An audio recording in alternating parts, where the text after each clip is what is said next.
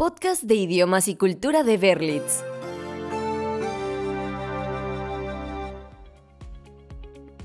Estoy seguro de que varias veces has escuchado hablar de los relative pronouns o las relative clauses. Tal vez hasta los has utilizado en alguna oración de manera inconsciente. Para refrescarte un poco la memoria, hoy hablaremos sobre las cláusulas relativas que en inglés se llaman relative clauses y las relacionaremos con los pronombres relativos o relative pronouns. Verás que es muy sencillo utilizarlos. Vamos a ello. Antes que nada, te hablaré sobre el principio más básico de las cláusulas relativas en inglés, los pronombres relativos. Los relative pronouns en inglés son un tipo de pronombre que se utiliza para introducir una cláusula relativa y unir dos partes de una oración. También sirven para añadir más información sobre el sujeto o el objeto de la oración. Los pronombres relativos en inglés son palabras que muy probablemente has utilizado antes, como por ejemplo para hacer preguntas con WH words Casi todos estos pronombres comienzan con WH. Los relative pronouns en inglés que comienzan con WH son who, which, whose, where, when, why y whom. Pero también existe una excepción, el pronombre that. A continuación, te voy a explicar para qué sirve cada uno de estos relative pronouns y más adelante revisaremos las relative clauses y sus usos. Who. Este pronombre se utiliza para referirse a una persona cuando su posición en la oración es la del sujeto, o sea, la persona que realiza la acción del verbo. Which lo utilizamos para hablar de alguna cosa u objeto. Whose. Este es parecido a who. Sin embargo, este denota la posesión de un objeto o pertenencia a una persona. Where. Este pronombre relativo sirve para referirse a lugares. When. Como tal vez puedes imaginarte, when sirve para hablar de tiempo. Why nos ayuda a explicar razones. Whom. Este también se parece un poco a who. Es un pronombre que nos ayuda a hablar de una persona, pero en este caso la persona es el objeto del verbo. Recibe la acción del verbo y por lo general está acompañado de una preposición. That se usa para reemplazar cosas y personas, pero solo puede utilizarse con la Defining Relative Clause. Todos estos relative pronouns se utilizan, como ya mencioné antes, para introducir una relative clause. Pero, ¿qué son las relative clauses y qué tipos hay? Este tipo de cláusulas nos ayudan a unir dos oraciones, pero también sirven para agregar información adicional en la oración, para poder identificar o clasificar mejor al sujeto o el objeto de la oración. Y además nos permiten evitar la repetición de ciertas palabras en las oraciones. Existen dos tipos de relative clauses. Defining relative clauses y non-defining relative clauses. Cada una tiene algunas reglas específicas para estructurarlas.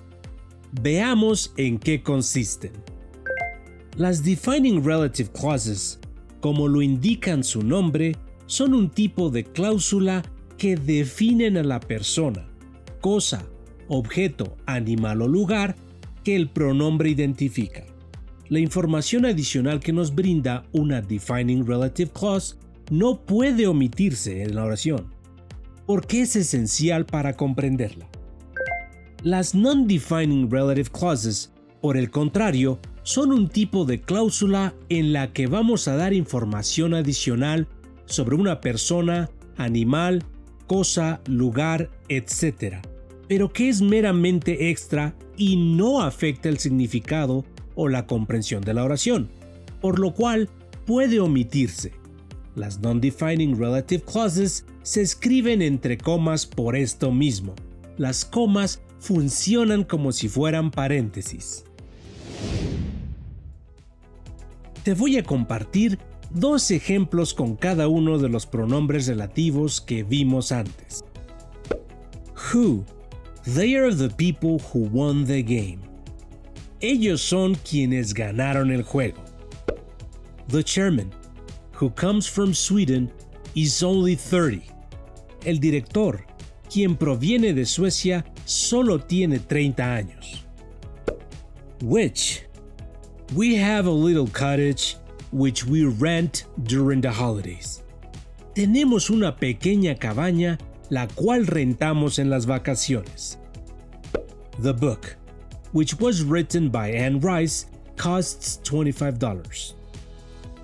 El libro, el cual fue escrito por Anne Rice, cuesta 25 dólares. Whose? He's the man whose wife got lost in the Alps. Él es el hombre cuya esposa se perdió en los Alpes. Mary, whose father was a Nobel Prize winner, is pursuing a PhD in physics. María, cuyo padre fue un ganador del premio Nobel, está haciendo un doctorado en física. Where? The area where they used to live is very secure. El área donde ellos solían vivir es muy segura. Let's go on holiday to a country where it snows during the winter. Vayamos de vacaciones a un país donde caiga nieve en el invierno. When? Christmas Day is when kids usually get presents from Santa Claus.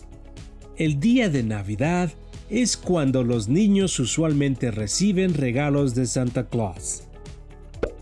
The day when we're going to that amazing concert is getting closer se está acercando el día cuando iremos a ese increíble concierto.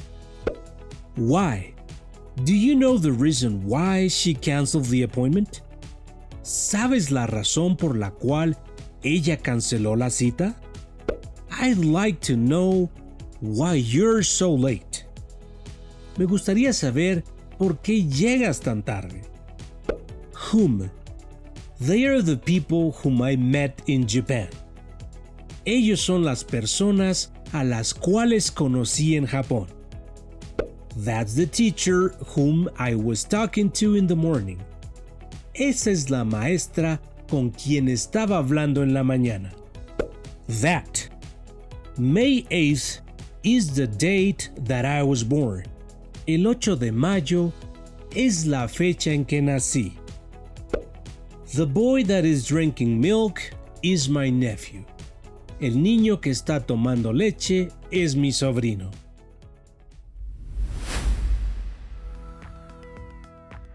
Creo que vas a entender mejor cómo se utilizan las cláusulas relativas y los pronombres relativos si practicamos con algunos ejemplos. Veamos algunos ejemplos de defining relative clauses. She's the woman who helped me yesterday. Ella es la mujer que me ayudó ayer. En esta oración, el sujeto es she, y para evitar la repetición del pronombre, usamos who para unir dos ideas, que esa es la mujer, pero también que es la mujer que me ayudó ayer. Esta es una defining relative clause, porque si omitimos la información que va después de who, en este caso who helped me yesterday, la oración quedaría incompleta solo diciendo esa es la mujer o she's the woman.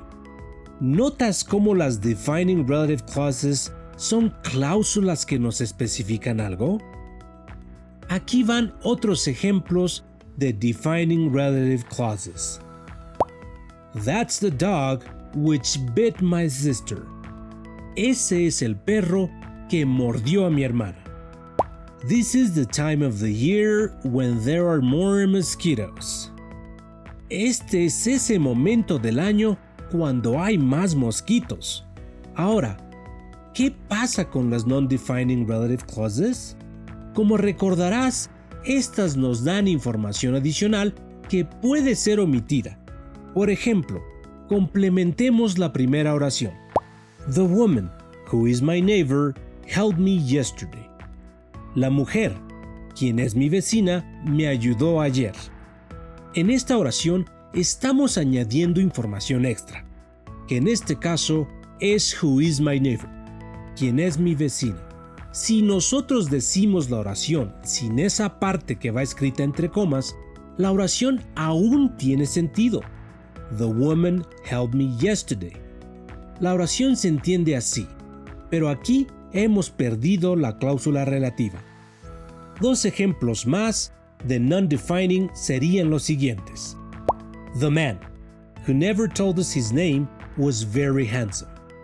El hombre, quien nunca nos dijo su nombre, era muy guapo. Thomas, who is a doctor, seemed to enjoy the party. Parece que Thomas, que es doctor, disfrutó la fiesta. Para recapitular la emisión de hoy, recordemos que para poder formar las relative clauses necesitamos conocer y saber para qué sirven los relative pronouns. Who, which, whose, whom, where, when, why y that.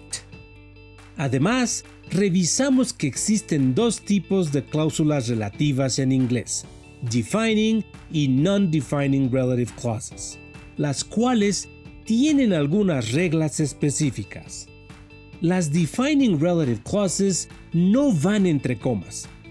Pueden utilizar that para sustituir a cosas y personas y presentan información que resulta crucial para entender la oración. Las non-defining, por el contrario, van escritas entre comas.